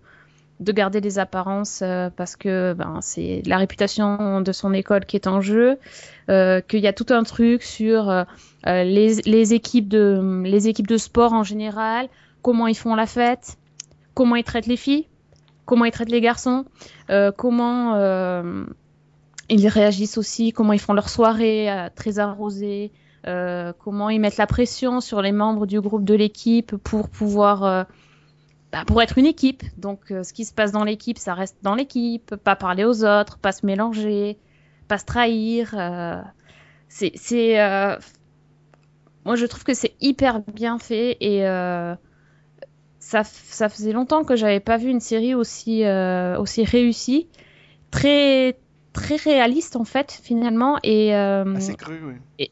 et c'est très cru, oui. Mais bah alors là pour le coup l'empathie, pff, il y, a- il y a des choses assez dures quand même, mais euh, c'est pour moi c'est, enfin là ça faisait- là je suis vraiment euh, à, comment dire quand je regarde cette série, je, je suis vraiment à fond dedans et pas quand je dis je suis à fond dans Daredevil, c'est pas du tout le même style. hein. Et euh, c'est vrai que je dis souvent ça, mais là, là, je m'implique vraiment émotionnellement avec les personnages. Il y y a des acteurs formidables, il y a des personnages hyper bien écrits. Euh, en plus, ça se passe aussi dans un autre. Il y a deux lycées en fait. Il y a le lycée euh, UP, puis il y a le lycée euh, euh, de secteur, euh, enfin le lycée avec euh, où les gens, euh, comment dire, les gens les plus défavorisés vont. Il y a toute une histoire de, guerre de en- entre de racisme entre les blacks et les hispaniques et les voilà il y a plein de choses vraiment il y a plein plein de choses donc euh, je, je ne peux que vous conseiller de regarder parce que c'est j'ai pris une claque Et c'est diffusé chez nous sur Canal Plus série, si je me trompe pas, Oui. en US plus 24. Donc, Oui. euh, c'est ça Vous avez une. Là, euh, là, à peu près, il y a dû avoir. ouais, il y a presque. C'est fini, je pense même. C'est possible que ce soit Non, fini. je suis en retard. Oui, non, Ouais. je dois être un peu en retard. Ça, ça- ça a commencé en janvier, donc oui, ça doit être terminé. Et c'est diffusé sur ABC hein, aux États-Unis quand même, il faut le rappeler parce que voilà, ça fait partie des. C'est ouf que ça, soit di- que ça vienne de, de ABC. C'est un des paris de, de ABC, c'est vrai, de, de, se, de proposer ce genre de ce genre de programme-là, c'est ouais, c'est assez, c'est assez hallucinant. Euh, on va redescendre un peu sur, voilà, un peu plus au ras du sol, je vous préviens. Oui. On va s'intéresser, on va terminer cette émission en vous parlant d'une série qui est diffusée aux États-Unis sur une chaîne que j'ai appris à découvrir pour cette occasion parce que je ne la connaissais pas avant. Cette chaîne s'appelle Chiller. Tu la connaissais, Sophie Je suis sûr que toi non. Hein? Non, mais je pense que j'aurais j'aurais voulu éviter. Et pourtant, c'est une, chaîne qui existe depuis 2007 quand même, qui est une chaîne du câble américaine, euh, qui a une filiale de NBC Universal euh, sur le câble. Elle est, pour vous donner un, un aperçu, elle est détenue par à peu près 35% des Américains qui ont la télévision. Donc voilà, c'est un tiers des un tiers des de télévision qui a accès à Chiller, qui est spécialisé en fait dans euh, l'horreur, le thriller et qui programme notamment en termes de séries des séries qui ont déjà été diffusées à la télévision. On peut retrouver Master euh, of Horror, on peut retrouver euh, 666 Park Avenue, enfin voilà. Donc elle se, elle s'est focalisée dans ce sujet-là. Et ça. voilà. Non mais il y en a plein d'autres, hein, mais j'ai pas retenu. euh, Oui, non, mais il y a que ça, il y a que de l'horreur. c'est un peu voilà comme la, science-fiction sur euh, Sci-Fi ou le, le polar sur 13e rue. Euh, et là, elle, a elle s'est dit, je vais, bah, comme beaucoup en fait, comme beaucoup de chaînes maintenant aux États-Unis, elle produit sa première série qui s'appelle donc Slasher, euh, qui porte son nom. euh, Enfin, pas besoin de vous faire le de dessin, hein, euh, c'est assez vite fait. Euh, ça s'inspire des slashers qui reviennent un peu en, vogue à la télévision. On l'a vu avec Scream Queen, avec Scream l'année dernière, dans la deuxième saison va arriver le 31 mai prochain sur MTV. Et donc là, alors je vais vous raconter l'histoire, parce que rien qu'on peut raconter l'histoire déjà de Slasher, ça va vous donner un peu le tempo. Je sais pas- je sais pas que t'es prête Sophie, parce que je pense que ça va te plaire. Ah oui, je- je- heureusement je suis assise, ça. J'espère que ton bloc-notes est marqué. On est donc dans la petite ville de Waterbury. On est en 1988 et on est le soir d'Halloween, forcément. On a un couple, euh, donc avec une jeune femme enceinte, qui va accueillir chez eux euh, pour la soirée d'Halloween un- ce qu'il pense être un ami, un homme déguisé. Il est déguisé dans une tenue assez particulière puisque ça va nous rappeler cette formidable série euh, qu'on avait adorée qui est The Bastard Executioner, puisqu'il est déguisé en bourreau, en fait. Ah oui, sympa. Sympa. Et, euh, et en fait, quand le, le- avant son- donc il arrive, il s'installe tranquillement et en fait, deux minutes plus tard, il y a le copain qui frappe à la porte. Et donc, quand ils comprennent que le copain est là, c'est que c'est pas lui qui est là. Et là, c'est une vraie boucherie. En fait, le, le, le fameux euh, bourreau va donc tuer la femme. euh, va donc lui la, la tuer mais vraiment vraiment violemment va extraire le gamin du, du ventre euh, va tuer le père hein, va l'égorger enfin tout ce qu'il faut voilà des années plus tard Mhm, des années plus tard, l'enfant en question Oui. a survécu. Forcément. magnifique. C'est une Ben oui. fille. Et elle revient dans Waterbury. Elle est jouée par Cathy McGrath. Vous souvenez-vous l'héroïne de Merlin quand même. Qui est donc de- Ah, Elle est devenue une belle jeune femme totalement équilibrée, ce qui est déjà un prodige en soi. Elle s'appelle Sarah Bennett et elle décide de revenir dans- dans la ville parce que euh, cette fille, bah, ceci dit, parfaitement équilibrée. Elle revient Oui. quand même habiter dans la ville où ses parents ont été massacrés et comme normal. mais elle décide en plus d'habiter dans la maison où ses parents ont été massacrés. Le genre Oui, de- j'allais- Parfaitement, euh, parfaitement équilibré. Attends, euh, Oui. non, mais c'est vrai, on est, on est d'accord que, bon, potentiellement, c'est un peu compliqué. Et il y a une série de meurtres qui commence à ressurgir dans la ville euh, et à secouer toute la, toute la ville. Et en fait, grosso modo, on se rend compte que euh, alors, ce qui pourrait être un copycat de fameux, du fameux bourreau revient et en fait tue des gens qui auraient un mystérieux secret et les tue en s'inspirant des péchés, des, de la façon dont les gens sont punis pour leurs péchés capitaux dans la Bible. Mais on a déjà vu ce truc? Ce qui vous donne quand même une espèce de, de, de, de symp- truc sympathique sur les meurtres qu'il peut y avoir. Euh, et donc le but c'est effectivement de découvrir donc les, les secrets de ses habitants et puis de découvrir évidemment qui tue tous ces gens. Euh, donc le créateur il s'appelle Aaron Martin, il avait bossé sur une série qui s'appelait Saving Hope. Euh, alors lui il a lui il a pas peur. Lui il a pas peur, il dit que euh, cette série c'est un peu comme si euh, Broadchurch rencontrait un slasher. Soit il a pas vu les slashers, soit il a pas vu Broadchurch, je sais pas. J'ai mal à mon Broadchurch là. Et voilà. Euh, c'est conçu comme une mini-série en 8 épisodes. Seulement le type il s'est assuré les arrières et dit je peux me réinventer dans une deuxième saison avec une nouvelle histoire. Donc un peu à la Scream Queen et, et cette tendance qui se fait de de- de- d'anthologie sur une saison entière. Comme il est sur une chaîne sur laquelle, à mon avis, les taux d'audience ne sont même pas calculés tellement ils sont bas, il est à peu près tranquille. Il devrait y avoir une seconde saison. Euh, même si c'est une série qui passe un peu sous les lignes radar, écoutez, c'est tellement over the top. En fait, Slasher, ça m'a fait penser à ces, euh, à ces films qui étaient sortis en direct ou VD, alors tout, tout- VHS. tout VHS, quand il y a eu la vague des Scream qui sont sortis au cinéma, Scream, Urban Legend, et euh, souviens-toi l'été dernier, il y en a d'autres, plein d'autres qui sont sortis directement en VHS à l'époque, parce qu'ils étaient vraiment pas assez bons pour sortir au cinéma, et en fait ça m'a rappelé un peu ça, quoi. C'est, euh, c'est-à-dire qu'en fait, alors je sais, pas, je sais pas si ça t'a fait la même chose, Fanny, quand t'as regardé, mais moi j'ai trouvé que c'est, c'est- et, et ça m'a fait mal au cœur quand même, parce que je me suis dit, ok, les mecs ils ont eu tellement peu d'argent à mettre dans le, dans le, dans la série, que c'est la ville la plus déserte du monde. Oui, oui, oui, absolument. C'est-à-dire que je me suis dit, en fait, les gens ne sortent de chez eux que pour se faire massacrer par le bourreau. Non, mais Sinon, c'est, c'est- oui. sinon, tu vois personne dans les rues. Non, mais c'est hallucinant quand même. La fille se balade dans la rue, il manquerait plus que la, la feuille de paille, tu sais, comme dans les westerns qui roule sur la. C'est, tu te dis, mais il y a personne dans cette ville. À un moment donné, tu te- ça m'a fait. Je crois que c'est dans le deuxième épisode, il y a une, euh, il y a une fête organisée dans un, un peu comme dans un, dans une fête de, de milliardaires dans la ville. Et là, tu vois d'un seul coup 25 personnes en, même- en même temps dans la même pièce. Tu te dis, ouh là là là là, le budget de la saison a dû y passer parce que c'est là que tu comprends que des figurants ça coûte cher. Et, et mais c'est hallucinant, c'est hallucinant. Qu'est-ce que t'en as pensé, Fanny? Alors, euh, je crois qu'il y a deux façons de prendre cette série. Sous Soit tu la prends au sérieux et tu t'ennuies ferme parce que franchement, il n'y a, y a pas grand-chose à sauver. Soit tu la prends au 36e degré et c'est assez drôle en fait, effectivement. Mais en tout cas, le, je pense pas que c'était le but. Non, non, je, je- Non. je- je crois qu'ils veulent vraiment faire quelque chose, mais c'est vrai qu'ils ont pas de moyens, quoi. Enfin, je connais pas le budget. Non, mais rien que, rien que le fameux executioner, euh, enfin, je sais pas, mais Non, et puis attends, excusez-moi, il y a, il y a une règle. Il y a une règle dans les films, notamment les slashers, c'est qu'en règle générale, il faut avoir un, un- un- soit un nom, soit un, un pseudo qui claque. C'est-à-dire Le genre, le truc que tu vois à la une du journal. Alors, t'as deux, donc t'as deux solutions. C'est soit le nom qui claque, donc t'as Michael Myers, t'as euh, Jason Voorhees, t'as euh, Freddy Krueger. Ça, ça pète, ça claque. Norman Bates, ça pète, ça claque. Soit t'as le, soit t'as le pseudo, bah, le Ghostface de, de, de Scream par exemple, c'est bien, ou même le pêcheur de, de Souviens-toi l'été dernier, même ça, ça pétait plus. Mais là, The Executioner, déjà c'est impossible à prononcer, et The Executioner à la tête d'un journal pour un tueur en série, ça vend pas du rêve. Ça vend pas du rêve du tout. Ça claque pas. D'autant plus que ça vire vraiment au ridicule quand euh, je sais plus dans quel épisode il y a une scène où justement le fameux euh, tueur euh, est après une de ses victimes et qu'elle se met à crier Oh monsieur l'exécutionneur, s'il vous plaît. C'est énorme. C'est enfin, c'est- c'est Joli, joli. Et, pardon, mais le chapeau du, du Executioner, est-ce qu'on- enfin le masque ou le chapeau, il est quand même assez bizarre quand même. Oui, complètement. Il, finit un peu en pointe, tu sais, comme quand c'est quand on voit des mecs qui, qui veulent se déguiser en préservatif géant, tu sais, bah t'as l'impression que c'est un préservatif noir géant avec une pointe sur la tête. C'est extrêmement chelou quand même. Il n'y a pas de musique, hein, parce que la musique ça coûte cher, donc il n'y a pas de musique. Ou très peu. Ils ont dû prendre le gamin du, du créateur pour faire euh, le synthétiseur, je vois que ça. D'accord. Ah Ouais, ça donne envie votre truc, hein. Ouais, mais du Et coup, Fanny, euh, personne t'a forcé à le regarder et tu t'es dit je vais regarder ça aussi. Parce que t'avais Voilà, pas je vu assez suis- d'épisodes ou comment ça se passe?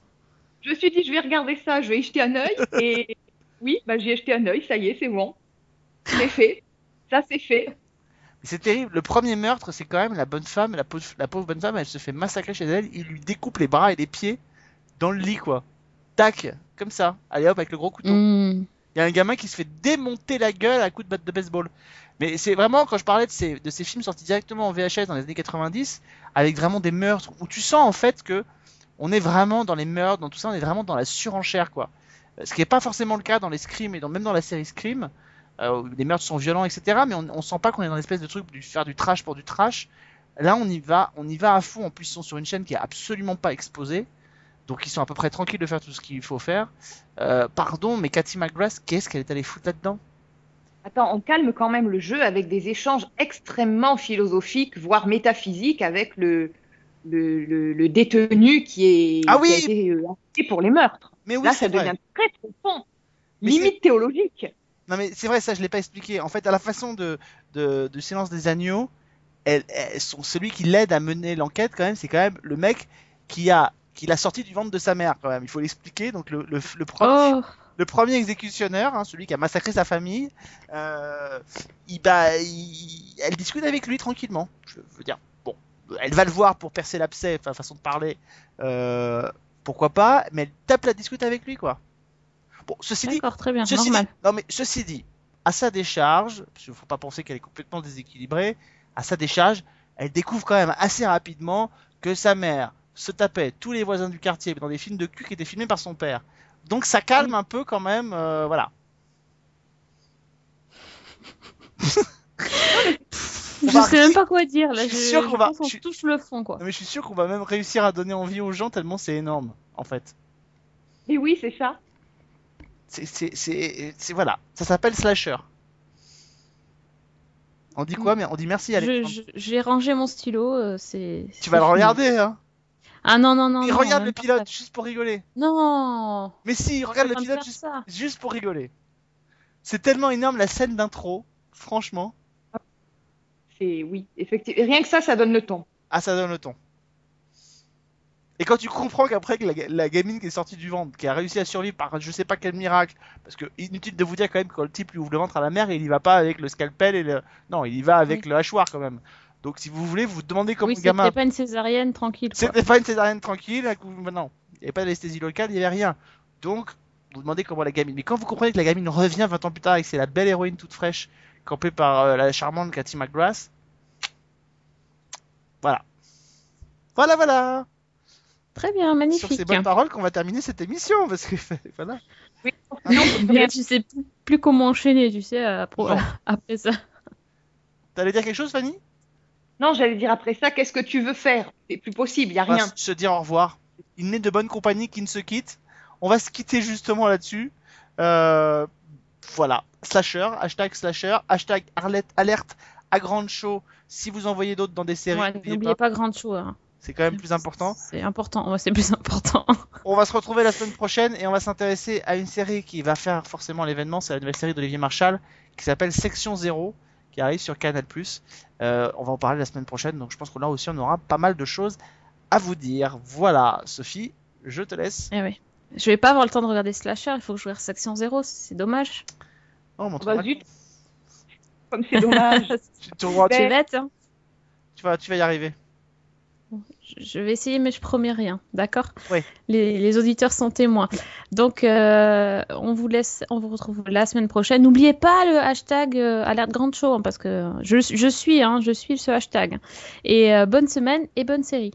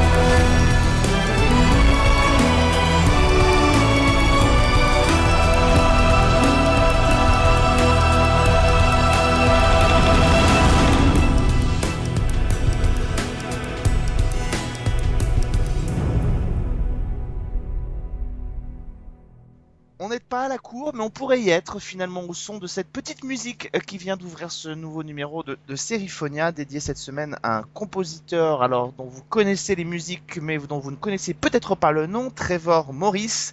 Et pour m'accompagner, je cherche un, parallèle avec l'étude d'or. Ce serait mon Cromwell à Serifonia. Voilà. Salut Vivien. Ah, bah voyons. Oh, je vais finir très très mal. je vais finir très très mal. Bah- oh là là là là. Heureusement, je, je finis. Au moins, j'aurais j'aurais une mort digne de ce nom avec une belle musique par dessus. Attends, non, il y a une solution pour t'en sortir, c'est de ne pas me présenter la mauvaise épouse, puisque c'est un peu ça qui lui cause sa perte dans, dans les Tudors finalement. C'est ça. Mais en même temps, c'est pas la première, donc je peux t'en présenter quelques-unes avant. Allez, on, Allez, on va faire comme ça. Bonjour, bonjour les gens. Ça on va vous embête pas, hein. Excusez-nous, hein, on, on discute un peu entre c'est nous comme comme ça, à la maison. entre deux. c'est Bah oui, c'est ça. Euh, dans notre grand, dans notre grand château. dans notre grand château, exactement. Euh, à ne pas confondre avec la série de Spotnitz, bien entendu. Euh, alors, Trevor Morris, que je ne connaissais pas de nom, mais je connaissais évidemment son travail. Euh, il a travaillé sur, euh, sur beaucoup de choses. Alors, on lui fera pas offense de dire qu'à la télévision, il n'a pas travaillé que sur des chefs-d'œuvre. On Non, va dire ça. Ça Non, on va pas dire ça. Au, Hein au cinéma non plus d'ailleurs. au cinéma non plus. Mais en télévision, quand même, DOS, euh, machin, le truc dans le Pentagone, là, c'était pas non plus ce qu'il avait. Voilà, c'était pas non plus la meilleure série du monde. Bah, les gens qui le connaissent pas, en fait, ils le connaissent. Comme tu l'as dit, euh, tout le monde connaît les musiques. euh, Il, il est, il travaille sur des séries qui marchent quand même plutôt bien dans leur dans leur genre. hein. On est vraiment dans l'historique entre les Piliers de la Terre, les Tudors, Vikings. Il y a eu aussi les Borgia. Enfin, voilà, il est il, s'est- il est rentré dans cette grande Jérémy- tradition de Jeremy Irons, hein, faut préciser, parce qu'il y en a deux. Oui version version Jeremy Irons, c'est-à-dire toute l'équipe, euh, toute la, bah, la même équipe de production que que les Tudors, que Vikings, etc. Euh, C'est les mêmes gens hein, qui font qui font tous ces toutes ces séries-là, à, à peu de choses près. Euh, bah écoute, voilà, qu'est-ce qu'il a fait Euh, En fait, c'est un monsieur qui est né à Londres, mais euh, au Canada, dans l'Ontario. voilà, parce qu'il y a aussi un, un- voilà, il y a aussi un Londres. Dans là-bas, ils aiment bien fausser un peu la, fausser un peu la donne. Et euh, je l'ai choisi pour cette semaine pour deux raisons. La première, évidente, c'est parce qu'on est au la saison 4 de Viking bat son plein, donc ça Ouais. me semblait être un bon moment de, voilà, de, le, de, le, de le mettre en avant. Et puis aussi, on avait dit dans une émission précédente qu'on trouverait un prétexte pour reparler un petit peu d'Hans Zimmer, juste un petit peu. Et ben, ça va aller, euh, ça va aller dans le sens de, de la bio, puisque euh, il a fait, euh, il a fait ses premières armes justement dans l'écurie Hans Zimmer de Media Ventures, qu'on a déjà abordé dans dans d'autres émissions. Et euh, juste pour commencer là-dessus. En fait, euh, c'est à la fois la force et, le, et la faiblesse, selon moi, d'un Hans Zimmer, c'est-à-dire qu'il a eu la très bonne idée de créer une entreprise, une, grosse société, euh, pour euh, favoriser l'introduction à la musique de film des jeunes talents. Donc il s'est vraiment entouré, il a laissé la porte ouverte à plein plein de jeunes talents dont Trevor Morris, qui a travaillé longtemps avec lui en particulier et avec James Newton Howard sur des productions énormes, mais en tant qu'assistant ou en tant que compositeur de ce qu'on appelle musique additionnelle. Il a fait La Chute du Faucon Noir, il a fait Atlantide pour Disney, il a fait Spirit, il a fait Caraïbes. Vicebot 2, Pirates des Caraïbes, le Hulk de Hanley, euh, Les Larmes du Soleil, enfin le dernier Samouraï d'Edward Zwick. Il y en a eu des tonnes et des tonnes, des tonnes. Blade Trinity, Le Roi Arthur. Enfin, il a, il a vraiment pu se faire, euh, pu se faire la main comme c'est pas possible. Donc à la fois pour ça, l'entreprise de Hans Zimmer et de Media Ventures est géniale. Ce qui moi me pose problème, c'est que euh, et ben justement, ça a commencé une espèce de forme d'industrialisation totale de la musique de film. C'était ma question, qu'on- justement. C'était ma Voilà, question. ce qui explique ce qui explique qu'on ait eu autant de musiques de films de plus en plus similaires au fur et à mesure du, au fur et à mesure du temps.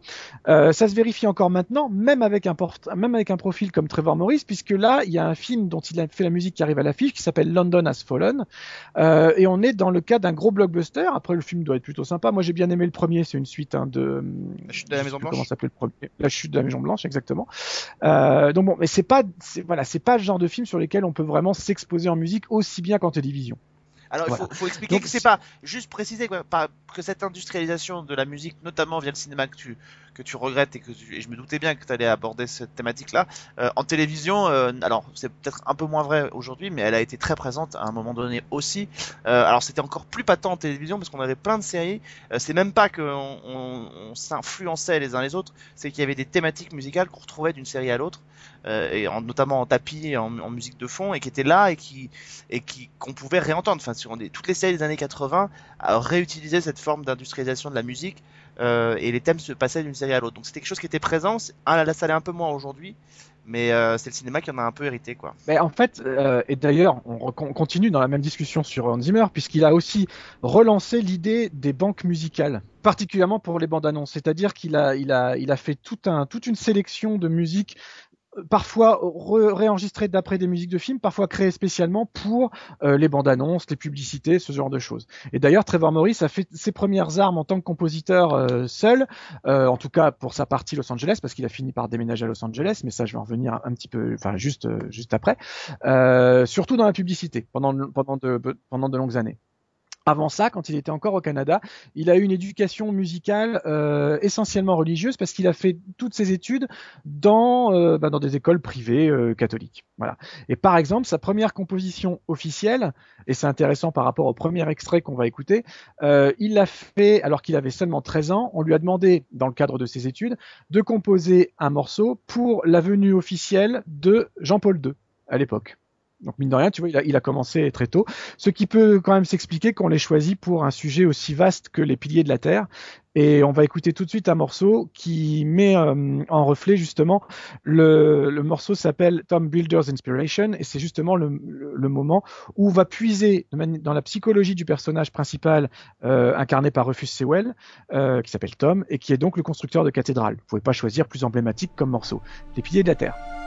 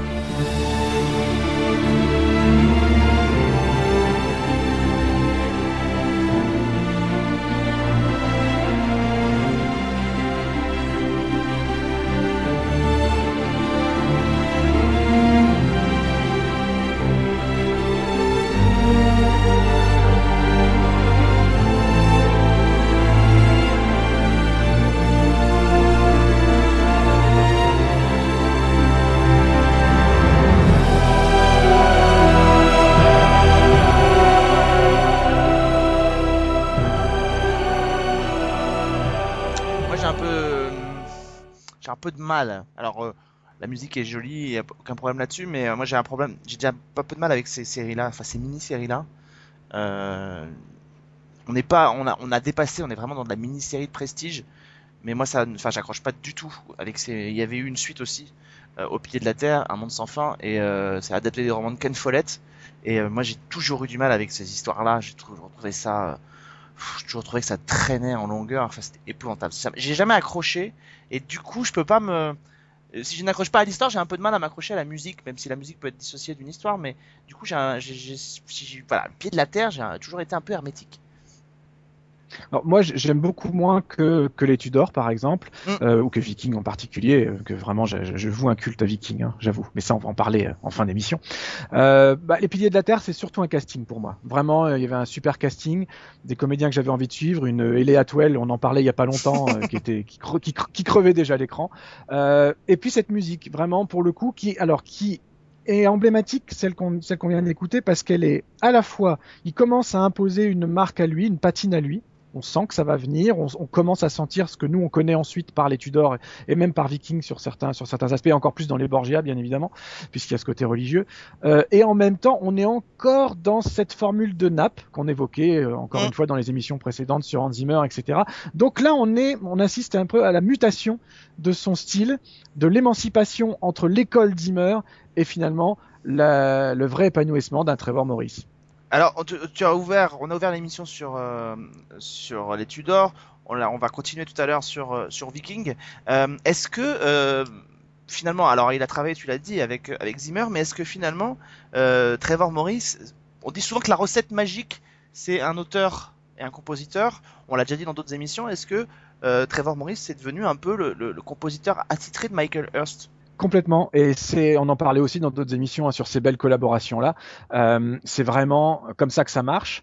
Et euh, ce qui est formidable, c'est que en plus Michael Hurst a choisi des, des, sujets finalement plutôt différents les uns des autres, euh, parce que même les Borgia et les Tudor, c'est pas tout à fait. Encore, je dis des bêtises. Les Borgia, c'est pas lui, c'est Neil Jordan, il me semble. Mm, je suis en train de dire des fait. bêtises. Oui. Corrige-moi. Oui, voilà. Mais c'est la même équipe, mais c'est Showtime, mais c'est la même équipe technique. C'est pour ça que je me suis, je me suis un peu embrouillé.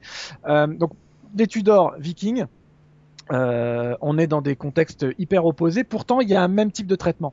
C'est-à-dire que on va se nourrir de l'histoire réelle, mais pour faire un drama. D'ailleurs, Michael Hurst le dit, le dit très clairement. Il cherche pas à avoir une, une, une, une véracité historique à toute épreuve. En revanche, ce qu'il cherche, c'est de l'authenticité.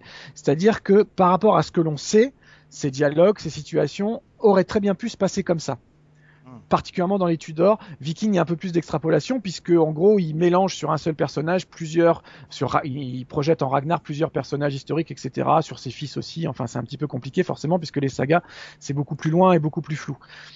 Et puis l'histoire anglaise, Mais euh, et, puis, et puis pardon, mais l'histoire anglaise en plus, elle est plus euh, sujet à être surveillée de très près. Le règne d'Henri VIII est quand même pas le règne le moins connu de l'histoire anglaise. Donc euh, forcément, euh, dès qu'il y, y a une petite erreur qui est faite, tout le monde lui tombe dessus. Je pense que sur Viking, il y a déjà en plus un bon paquet de gens qui pensent que tout est inventé. Donc, euh, donc ça aide plus. Alors que non. En fait, il y a rien, il y a absolument rien inventé dans Viking. C'est juste que euh, certains faits euh, sont attribués à, à des personnages plutôt qu'à d'autres Mm. qui ont vécu, par exemple, à euh, 100 ans de, voire un peu plus de, de différence. Voilà. Euh, musicalement, c'est super intéressant, c'est su- c'est super bon, quoi. Euh, on va finir sur les Tudors par un de mes morceaux préférés qui est une de mes scènes préférées, je crois qu'on est en fin de saison 2, c'est le moment où euh, la très iconique Anne Boleyn est conduite euh, bah, sur son Allez, sur sa dernière estrade, va à l'échafaud, et, euh, et ben Anne, on lui disait adieu comme ça.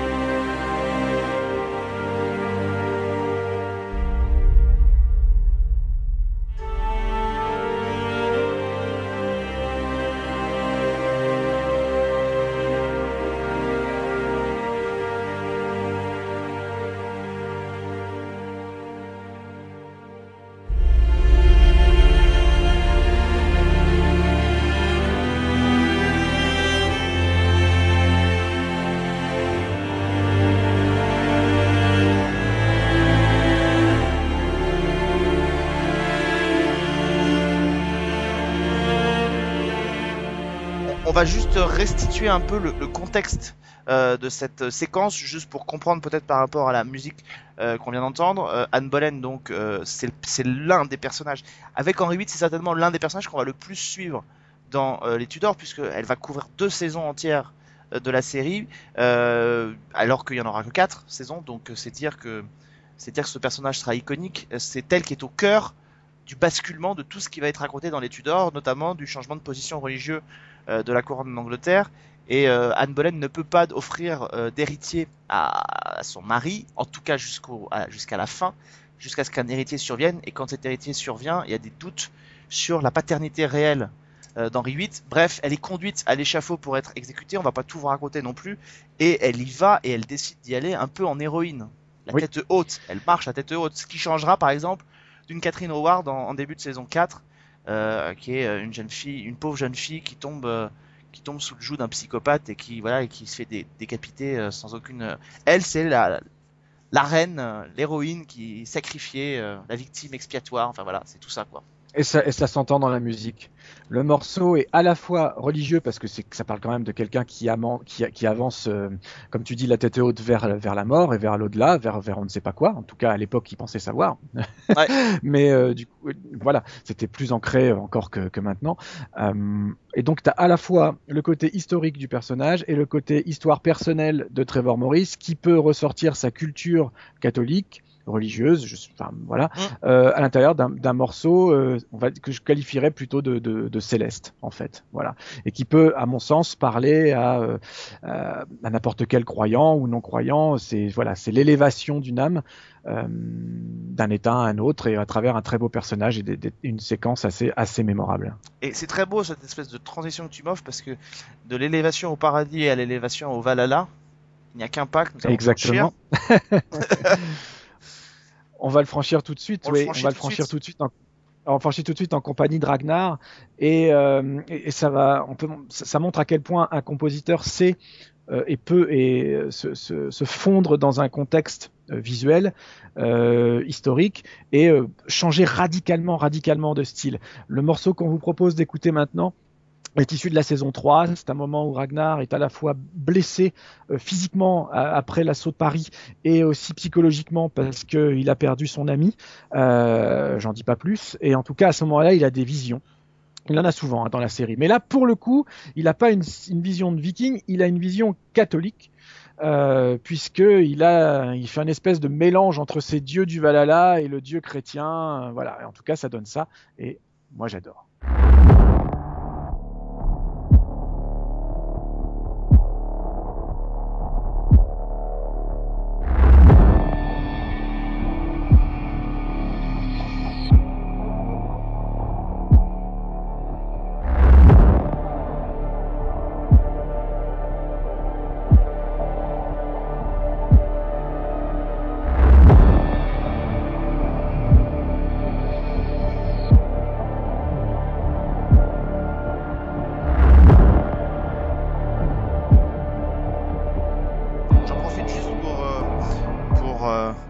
Que ce serait pas mal que on se rattrape un peu en France sur euh, la sortie des Vikings en DVD parce que pour celles et ceux qui auraient raté les différentes diffusions sur Canal+, ce serait pas mal quand même que on se rattrape. Je crois qu'il y a que la saison 1 qui est sortie en DVD.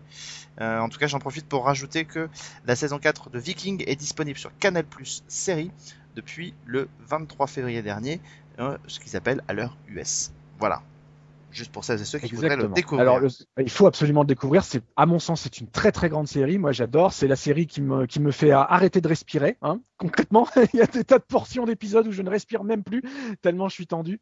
Et euh, en termes de musique aussi, euh, eh bien, il y a un album qui sort par année. Faut le savoir. hein. Donc, il y a les musiques de la saison 1, les musiques de la saison 2, les musiques de la saison 3. On attendra bien sûr avec une grande impatience les musiques de la saison 4. En revanche, c'est pas forcément facile d'écoute en dehors du contexte image. On est dans une musique très très très atmosphérique, très très euh, marquée euh, euh, de manière ethnique. Et moi, je recommande pour ceux qui seraient les plus curieux d'entre vous et qui voudraient se procurer les albums, c'est une écoute au casque. Alors, c'est pas forcément toujours le cas. On est quand même mieux dans le dans le confort de son salon et d'écouter avec un bon son sur l'ampli. Mais sur certaines musiques très particulières, je recommande l'écoute au casque et les Vikings, ça en fait partie. Je pense en plus que la plupart des gens qui nous écoutent écoutent beaucoup les musiques au casque, euh, notamment via les, via les podcasts et, toutes ces choses-là. Donc, euh, donc voilà, au moins vous l'écouterez dans les bonnes conditions. De toute façon, une écoute au casque ne fait jamais de mal, parce qu'on est vraiment euh, immer- immergé dans, dans, le, dans le programme et dans la musique. Enfin, moi j'aime beaucoup. Moi j'avoue, quand on a un bon casque, une écoute au casque, c'est pas mal. Et ouais, et Eh ouais, ouais. ouais. Donc on va, on- eh ouais, eh ouais. C'est avec euh, Eh Ragnar qu'on va aussi terminer ce, cette partie sur, sur Trevor Morris. Euh, il y aurait encore effectivement beaucoup de choses à dire sur d'autres collaborations, mais bon, on a décidé de pas être désagréable, de pas parler de de- de- d'autres séries sur lesquelles il a pu travailler. Euh, Ragnar, On avait dit pas Moonlight. On avait dit pas Moonlight, Alex. pas- on je avait l'ai dit pas- pas je te rappelle que je l'ai pas prononcé, c'est toi qui l'as cité, mais Je fais exprès. c'était à l'époque où Alex Hologlin était encore chat noir des séries sur lesquelles il était présenté avant qu'il ne rejoigne Hawaii Five-O. Voilà, c'est voilà. Bon, Exactement. Ragnar, encore Ragnar. T'es amoureux de Ragnar on va ou quoi? Je suis, amoureux de son jeu. Hein. Je trouve que cet acteur est absolument génial et euh, il a une voix incroyable. Pareil, regardez les épisodes en VO. Hein. Il a, il a un regard et une voix incroyable. Et, euh, là, il est à l'affiche bientôt du film War of Warcraft. Faut bien commencer quelque part. Moi, la bande-annonce m'a pas plu, mais bon, en tout cas, c'est bien qu'il fasse ses premières armes sur grand écran aussi. Euh, on va retourner en saison 2. Un des épisodes les plus marquants, les plus incroyables, c'est euh, l'épisode du Blood Eagle, qui est euh, une torture, une mise à mort de manière assez euh, terrible, barbare et en même temps noble, qui consiste en fait à dépecer la personne sans qu'il puisse émettre le moindre cri, le moindre son s'il veut espérer atteindre le Valhalla. Et comme je suis pas complètement sadique, je vous ai pas choisi le moment où le personnage en question se fait euh, écorcher le dos. En revanche, je vous ai choisi le moment où Ragnar explique à son fils Bjorn cette technique. Euh, c'est une une séquence où Ragnar est dans son bain et euh, son fils l'interroge sur euh, euh, ce que c'est exactement que ce Blood Eagle dont il ne connaît pas ni les origines ni euh, ni le déroulement.